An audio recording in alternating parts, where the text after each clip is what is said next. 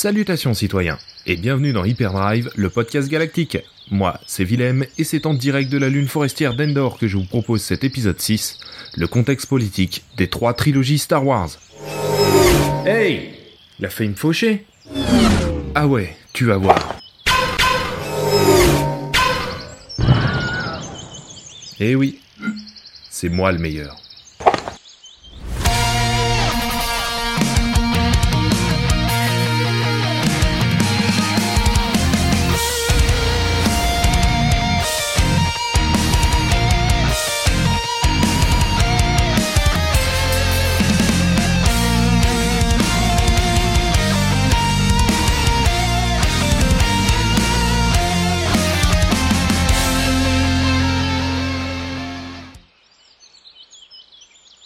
Eh ben, moi qui pensais que ce serait une livraison tranquille, c'est plutôt la grosse activité ici. Tiens, regarde celui-là. Et cette fois, j'ai rien fait du tout, hein. Je vous le dis, le prédateur naturel du speederbike, c'est l'arbre. Bon allez, j'ai un peu de marche avant d'arriver au point de rendez-vous. Ça me laisse le temps de vous parler d'un sujet cher aux fans de Star Wars, le contexte politique de la saga au cinéma. Le contexte politique de la saga Star Wars a longtemps été très clair pour le public et pour les fans. Dans la trilogie originelle, épisodes 4, 5 et 6, un empire implacable régnait sur toute la galaxie, avec à sa tête un empereur qui venait tout juste de dissoudre le Sénat, un régime totalitaire était en place, point. Lorsque la prélogie est arrivée, elle nous a présenté la République galactique et ses dernières années d'existence, avant qu'elle cède la place à l'Empire. Les deux décennies séparant les épisodes 3 et 4 laissaient imaginer le règne de l'Empire resserrant sa prise sur le monde connu. L'installation du background politique de la prélogie, à savoir la chute d'une république démocratique laissant la place à une violente dictature, mit déjà nombre de fans de travers. Certains allant même jusqu'à considérer qu'il s'agissait de films politiques et non d'un space opéra. Les pauvres qui regardent House of Cards y comprendront à quel point ils se trompent. Avec l'arrivée des épisodes 7, 8 et 9, la post-logie, nous voyons apparaître un trou de 30 ans dans la timeline Star Wars.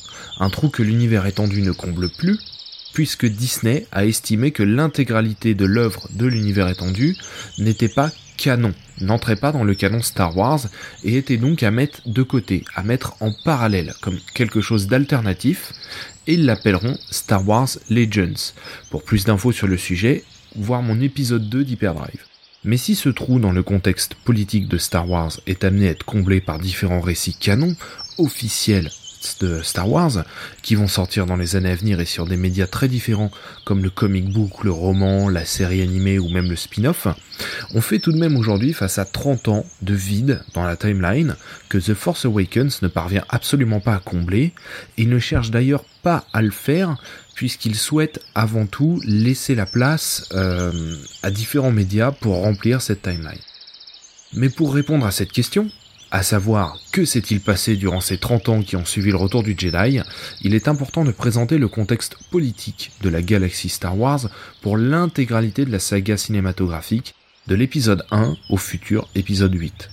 Il s'agit du contexte politique canon auquel les prochaines œuvres feront référence. C'est donc ce que je vous propose dans cet épisode qui s'annonce riche en événements tant cette lune forestière grouille de Scout Troopers et de pluches poilus. Hé, tirez-vous de là les gars. Non, non, non, moi je vais tout seul là. Laissez-moi.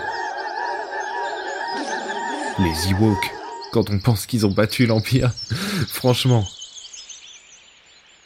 Longtemps, la galaxie fut en guerre.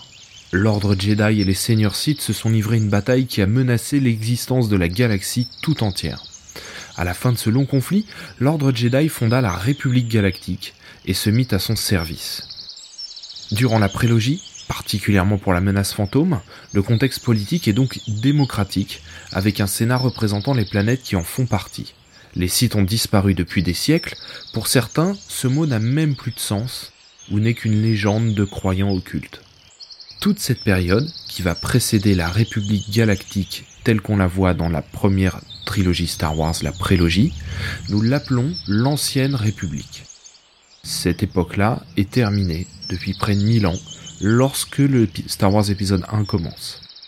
La République galactique, dont la capitale est Coruscant, a longtemps prospéré, peut-être trop, à tel point que la bureaucratie a commencé à ankyloser tout le système politique et législatif, avec des représentants élus des différentes planètes se concentrant sur des querelles locales et intestines, des magouilles et des jeux politiques plutôt que sur l'intérêt général de la galaxie.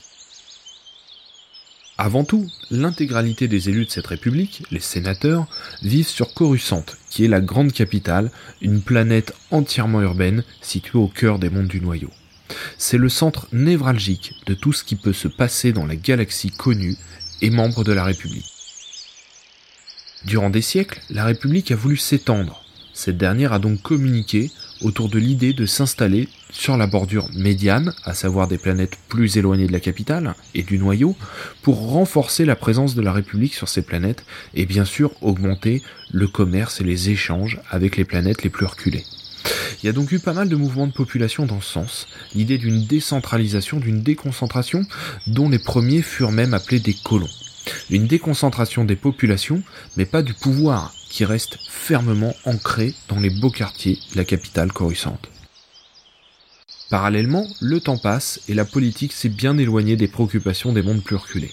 Il commence donc à y avoir rupture entre le peuple de la République et ses représentants, qui profitent d'un luxe et d'une sécurité propre à la capitale, alors que la bordure médiane vivait des difficultés économiques, parfois même de sécurité, et c'était encore pire pour la bordure extérieure, encore plus éloignée, dont pas mal de planètes ne sont même pas au sein de la République, telles que ce bourbier sableux qu'est Tatooine, mais vous connaissez mon opinion sur ce caillou infâme qu'on devrait passer au lance-flamme.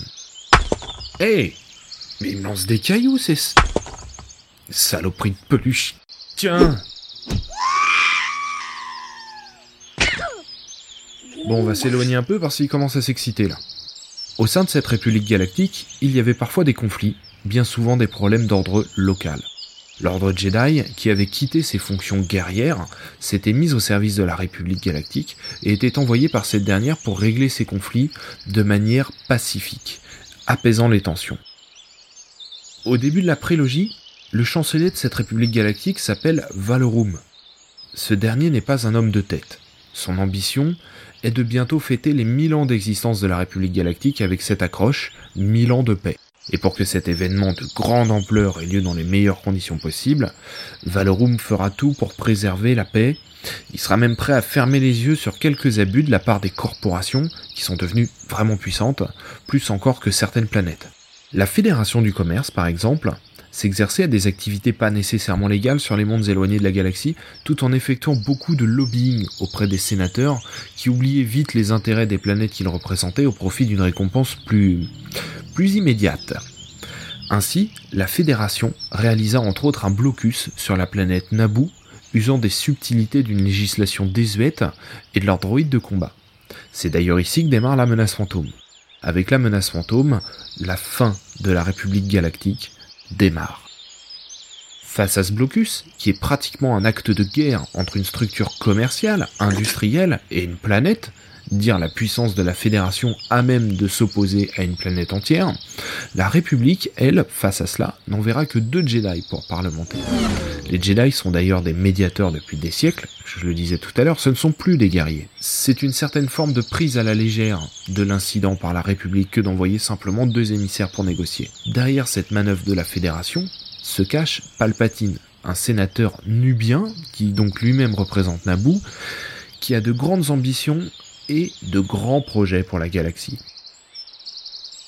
Les deux émissaires Jedi, accompagnés de l'armée Gungan, vont stopper ce blocus qui va se transformer carrément en invasion et arrêter les représentants de la Fédération du Commerce. Cet acte de violence de la part d'une structure commerciale, euh, la part de la Fédération du Commerce, va être récupéré en termes de communication. Elle va être transformée en contestation vis-à-vis des dérives de la République qui se seraient perdues, qui auraient laissé la Fédération du commerce agir librement, bref, la République galactique aurait oublié ses fondamentaux au profit d'énarques dirigeant la galaxie pour leurs propres intérêts. C'est si bien orchestré que ce courant va monter et que des planètes vont faire sécession. Elles vont quitter la République galactique. Cela va donner l'alliance séparatiste. Ce mouvement va regrouper pléthore d'intérêts financiers et industriels, mais également des planètes, des mondes reculés, comme Suluste par exemple, qui se sentent réellement abandonnés par la République. Et, et voilà, il y a de la légitimité derrière le séparatisme de certaines planètes.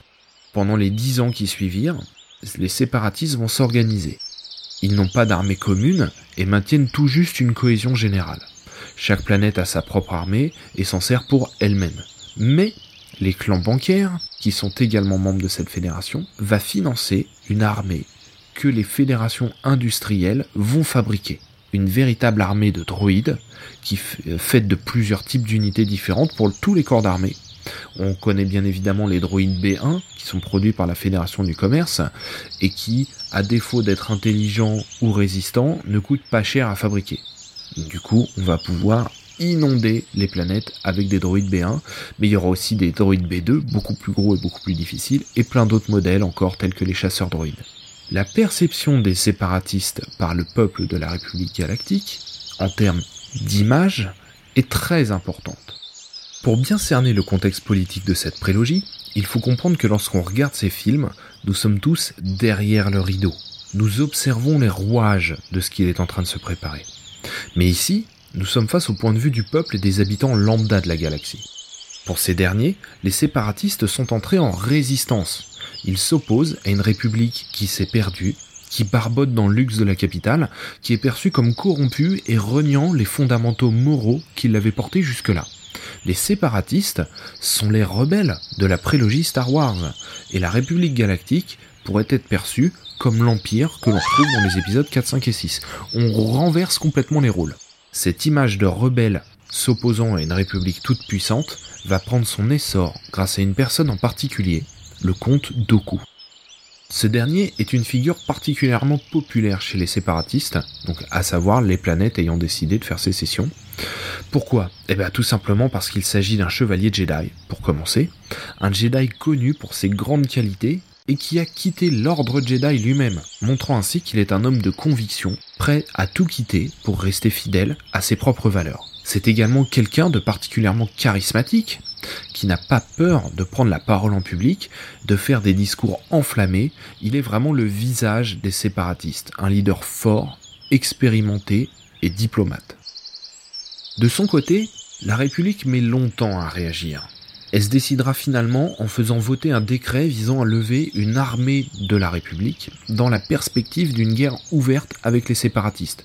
Cette guerre ouverte aura finalement lieu et dans celle-ci, le sénateur Palpatine, qui sera devenu chancelier, dirigera les deux camps. Ce dernier fera voter les mesures d'urgence les unes après les autres pour gagner en autorité et en pouvoir sur la République. Les Jedi, eux, vont vite devenir commandants militaires au sein de cette armée de clones, ce qui permettait également de les détourner des vrais enjeux.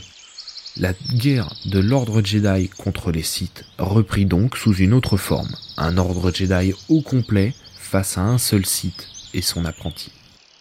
Pendant cette guerre, les consortiums bancaires, industriels, militaires firent énormément de profits en fournissant les deux camps en armes et en équipement. Parallèlement, ces corporations étaient impliquées au sein de la Confédération des systèmes indépendants, qui est le nouveau nom de l'alliance séparatiste. Ils intervenaient dans le partage des ressources des planètes conquises à la République, réalisaient des accords avec les membres de la Confédération pour installer des usines sur ces planètes, etc., etc. Si la majorité du Sénat a voté pour ce conflit, et régulièrement ensuite pour le maintenir, cela ne faisait pas l'unanimité pour autant. Certaines planètes, membres de la République, s'y sont opposées dès le départ, telles que Aldorand, d'autres comme Bakura ou Quat, elles étaient de ferventes partisanes du conflit. Bien évidemment, c'est sur Quat que se trouvaient par exemple les chantiers navaux. Beaucoup d'intérêts ont été stimulés par Palpatine lui-même pour ancrer ce conflit et en faire une guerre intense et surtout qui dure. Au fur et à mesure de cette guerre, les ressources furent mises à mal des deux côtés. La République galactique levait des taxes visant à la financer et communiquait autour de la vente de bons de guerre.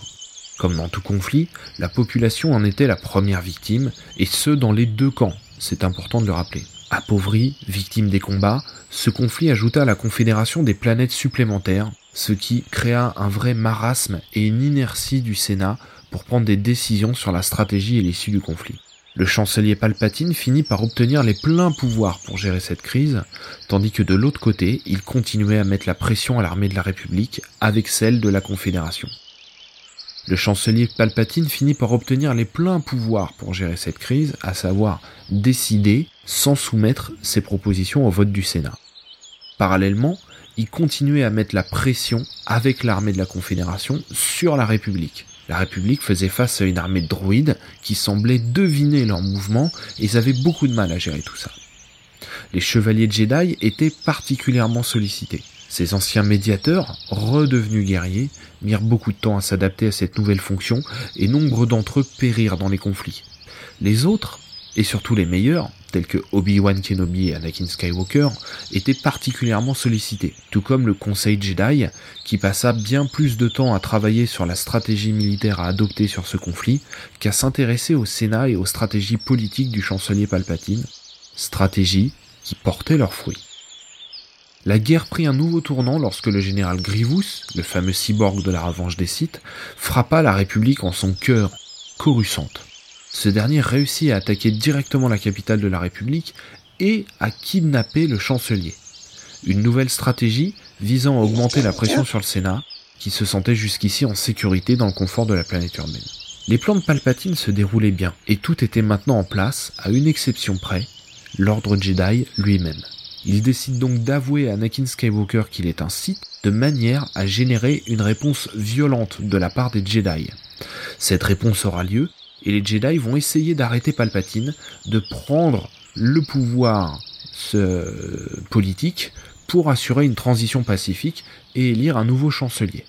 Mais ce, ce dernier, Palpatine, aidé d'Anakin Skywalker, résistera à l'arrestation et déclarera que c'est une tentative de coup d'État de la part des Jedi.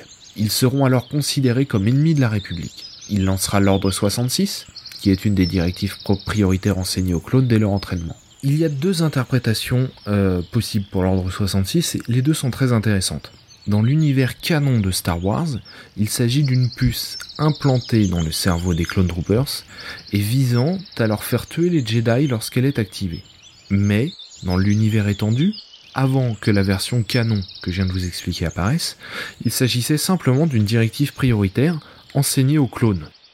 Je trouve cette version plus crédible finalement.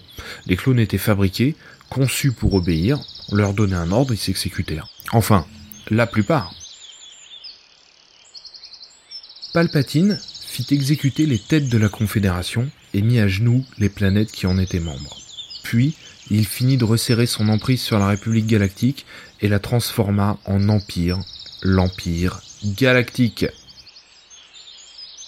Durant les années qui suivirent l'avènement de l'Empire, l'empereur remodela entièrement ce qu'était la République galactique.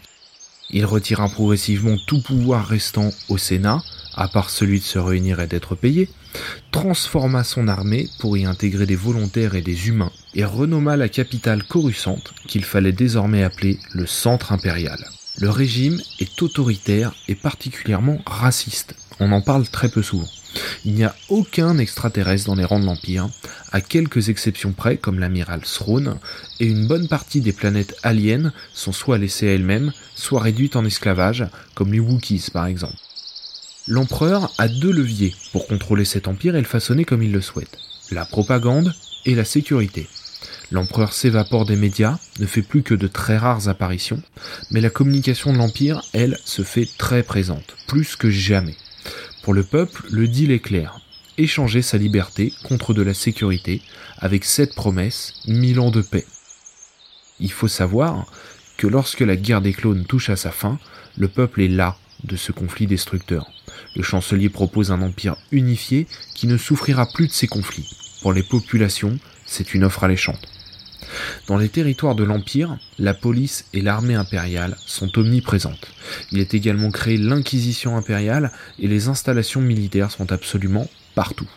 L'empereur contrôle quasiment tout. Il deal avec les seigneurs de guerre et les mafias, mafias locales tolère des trafics en échange d'une part des bénéfices, maintient certains secteurs en conflit pour obtenir différents intérêts ou un pouvoir de contrôle, il incite les entreprises industrielles à partir s'installer loin dans la bordure extérieure, à l'écart de l'Empire, en dehors même de celui-ci, pour construire des usines aux conditions de travail proches de l'esclavage. C'est un régime totalitaire et sombre sur lequel est passée une très épaisse couche de communication et de propagande. Comme je le disais tout à l'heure, la population considéra l'Empire au début avec bienveillance. En effet, la guerre d'indépendance, c'est ainsi qu'on a appelé euh, le conflit entre les séparatistes et la République, avait été courte mais dévastatrice. La paix était la priorité des peuples, peu importe son origine ou ses conditions. Mais au fil du temps, l'Empire a commencé à se montrer bien plus brutal. Il forçait les mondes indépendants depuis toujours à intégrer l'Empire, la surveillance et l'endoctrinement sont devenus banals, bref, l'Empire montra une partie de sa face cachée. Ainsi, des planètes dissidentes se, se font entièrement vitrifier en cas de rébellion, des gens disparaissent, sont exécutés, la parole est muselée, la construction d'étoiles noires va dans ce sens, c'est un symbole de force, d'autorité et de pouvoir implacable, présenté comme une merveille technologique préservant la paix dans la galaxie. Rogue One, le spin-off Star Wars, et A New Hope, l'épisode 4, nous montreront vite la véritable vocation de l'étoile noire, la terreur pour les ennemis de l'Empire. Comme je le disais tout à l'heure, l'empereur n'apparaît plus dans les médias, si ce n'est via des messages préenregistrés, retouchés, modifiés pour le présenter sous son plus beau jour. Il va dissoudre le Sénat et installer des MOF et des grands MOF pour contrôler les planètes et les secteurs. Le pouvoir va se conquérir en interne. Chacun fera tout pour être bien vu de l'empereur, ce qui sera une garantie d'avancement certain d'ailleurs toutes les règles en place en termes de responsabilité, de hiérarchie et d'avancement peuvent s'avérer tout à fait arbitraires. Si quelqu'un de plus gradé que vous décide qu'il en sera autrement, vous pouvez oublier. Vador lui-même n'hésite pas à exécuter ses officiers lorsqu'ils le déçoivent ou qu'il est de mauvaise humeur. La peur et la corruption sont au cœur du système impérial. L'inquisition impériale, la police militaire, les services des renseignements terrorisent même les Stormtroopers eux-mêmes. Mais au milieu de tout ça, une rébellion commence à s'organiser. Deux sénateurs ont aidé à construire celle-ci. Le premier, c'est Bail Organa, d'Alderand, qui a immédiatement compris la vraie nature de l'empereur Palpatine, ce dès la révolte Jedi et l'activation de l'Ordre 66 en assistant au massacre du Temple Jedi où la 501e Légion, sur laquelle nous reviendrons dans un autre épisode, a exécuté tous les padawans de sang-froid. Le second sénateur était une femme, Mon Mothma, sénatrice de la planète Chandria, durant la République galactique, puis au Sénat impérial, tout comme Bail Organa d'ailleurs. Ensemble, ils vont bâtir l'Alliance rebelle. Cette rébellion n'était pas composée de planètes à part entière et n'était pas une organisation politique, même pas officielle. En effet, la puissance de l'Empire était beaucoup trop grande et ses méthodes étaient trop expéditives pour qu'une planète se revendique rebelle ou dissidente. Elle aurait été immédiatement rasée, tout comme ses milliards d'habitants, ce qui a déjà eu lieu avant, rappelons-le. Dans l'univers étendu, ça a même eu lieu avant même, euh, avant même Alderaan. Hein. L'Alliance rebelle était donc secrète, clandestine et toujours en mouvement. Prise à la légère par l'Empire au début, il faudra que le vol des plans de l'étoile noire ait lieu sur Scarif pour que ce dernier considère la rébellion comme une priorité, à tel point que l'empereur va envoyer Dark Vador régler le problème sous l'égide du grand Moff Tarkin. Parallèlement, ce succès des rebelles sur Scarif, tout de même en demi-teinte étant donné les pertes qui ont eu lieu, a motivé les troupes et l'organisation a décidé qu'il était temps d'agir face à cet empire en détruisant l'étoile noire. Cette époque fut nommée la guerre civile galactique. La suite vous la connaissez, la destruction de l'étoile noire va lancer à toute la galaxie deux messages. Le premier est que l'Empire galactique n'est pas invulnérable ni inébranlable. Et le second, c'est que la résistance est possible en rejoignant l'Alliance rebelle, qui est un peu la nouvelle alliance séparatiste finalement. L'Alliance rebelle va s'organiser, elle va communiquer et ses rangs vont gonfler. Il faut dire que nombreux étaient les êtres vivants de toute espèce à en vouloir à l'Empire et à rêver de liberté. L'Empire décida bien évidemment de frapper fort, pourchassant les rebelles où ils se cachaient. Hoth n'est au final qu'un exemple parmi beaucoup d'autres. Ses leaders, dont Mon Mothma, Bail Organa étant mort sur Alderaan, euh, rendit toute l'infrastructure rebelle, qui prenait quand même pas mal d'ampleur, mobile. Elle créa également différents corps d'armée, notamment des forces spéciales, les Spec Ops rebelles. Enfin, elle poussa les grandes figures de la rébellion dans les plus hauts rangs de la hiérarchie, comme Luke Skywalker, Leia Organa, même Wade Gentillesse, sur lesquels il communique également beaucoup. Ce sont les héros qui résiste à la poigne de fer de l'empereur. La plus audacieuse manœuvre de la rébellion sera aussi celle qui mettra fin à l'Empire galactique tel qu'on connaît. Détruire l'étoile de la mort, la Death Star 2, sur laquelle se trouve l'empereur lui-même. Ce dernier pensait détruire la rébellion et a donc laissé les plans et une brèche dans la superstation de combat. Mais peut-être a-t-il une trop haute opinion de lui-même, un travers assez connu chez les Sith. En effet, il a fait un vrai coup de maître pour renverser la République galactique, et ça l'a sans doute rendu un peu trop confiant sur sa capacité à duper tout le monde. Il faut dire que pendant le retour du Jedi, l'empereur Palpatine a quand même 86 ans et a sans doute tendance à sous-estimer ses adversaires, chose qu'il n'avait jamais faite jusqu'à présent. Quoi qu'il en soit, cette erreur sera sa dernière l'étoile de la mort détruite, l'empereur et Dark Vador morts, l'Empire va sombrer.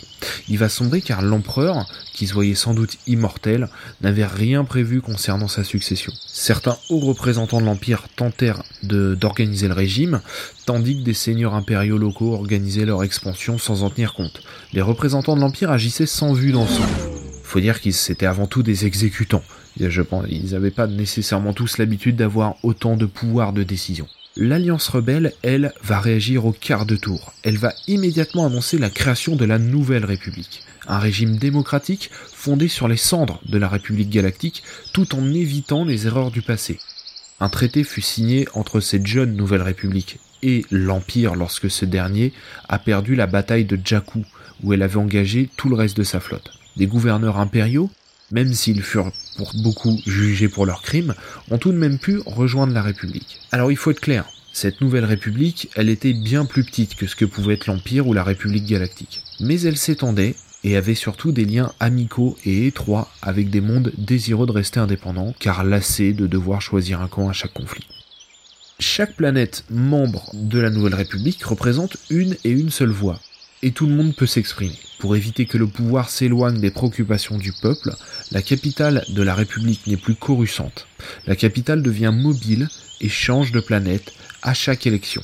Des planètes, fidèles aux valeurs de l'Empire galactique et membres de la Nouvelle République, se sont regroupées au sein de l'hémicycle. Elles vont se rassembler et former le premier ordre, qui commence ça commence d'ailleurs à créer des tensions au sein du Sénat. Ce premier ordre finira d'ailleurs par faire sécession, quittant la République. Attention, ça n'a pas déplu à tout le monde, car ce regroupement extrémiste commençait à gêner, réveiller sans doute euh, des vieilles blessures au sein du Sénat de la Nouvelle République. Au fil des décennies de paix, puisque c'est de ça dont on parle, hein, plusieurs dizaines d'années de paix dans la galaxie, le premier ordre va doucement commencer à s'isoler, puis à développer une indépendance économique quasiment totale, politique, tout en maintenant les apparences dans ses relations avec la Nouvelle République, tout du moins au début. Le premier ordre commença à constituer une armée, faite d'humains entraînés dès la naissance, puis sont carrément entrés en économie de guerre. La Nouvelle République et son Sénat prirent la chose pour du folklore. Faut dire que la préoccupation principale de cette Nouvelle République, c'est de maintenir la paix sans trop forcer la main à chacun. Il y aura une grande vague de démilitarisation d'ailleurs qui aura lieu à l'intérieur de, toute cette nouvelle république et on préféra laisser la préoccupation du premier ordre de côté. Mais ce ne fut pas le cas de tout le monde. La princesse Leia Organa sentit le danger arriver? Elle se battit pour attirer l'attention du Sénat sur cette menace. Elle s'est même présentée aux élections pour devenir chancelière, mais son affiliation son affiliation avec Dark Vador a été mise en avant par ses adversaires. La peur de feu l'Empire fut la plus forte, elle ne gagna pas ces élections. La princesse ne se laissa pas décourager pour autant, et elle choisit, comme Mon Mothma à l'époque, d'agir en fondant la résistance.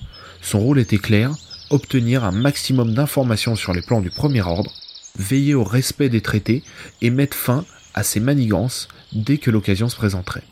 Lorsque la preuve de l'existence d'attaques du premier ordre sur des populations civiles et innocentes fut faite, elle envoya une émissaire prévenir la République.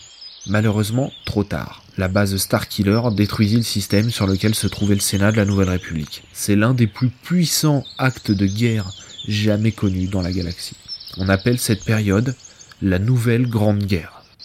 Et c'est dans ce contexte que va avoir lieu l'intrigue de Star Wars épisode 8, Les Derniers Jedi la galaxie est face à une menace puissante qui se prépare depuis des années, et la résistance est instantanément devenue le seul espoir de chacun dans cette galaxie.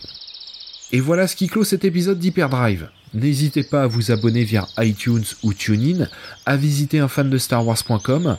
La prochaine fois, je vous présenterai trois romans de l'univers étendu à lire absolument. Pour ceux qui ne le connaissent pas encore, je vous invite à écouter le podcast Zone 52, émission ciné, série, bouquins, sci-fi et mauvais genre. C'est excellent, donc n'hésitez pas, zone52.fr. Que la force soit avec vous, à très bientôt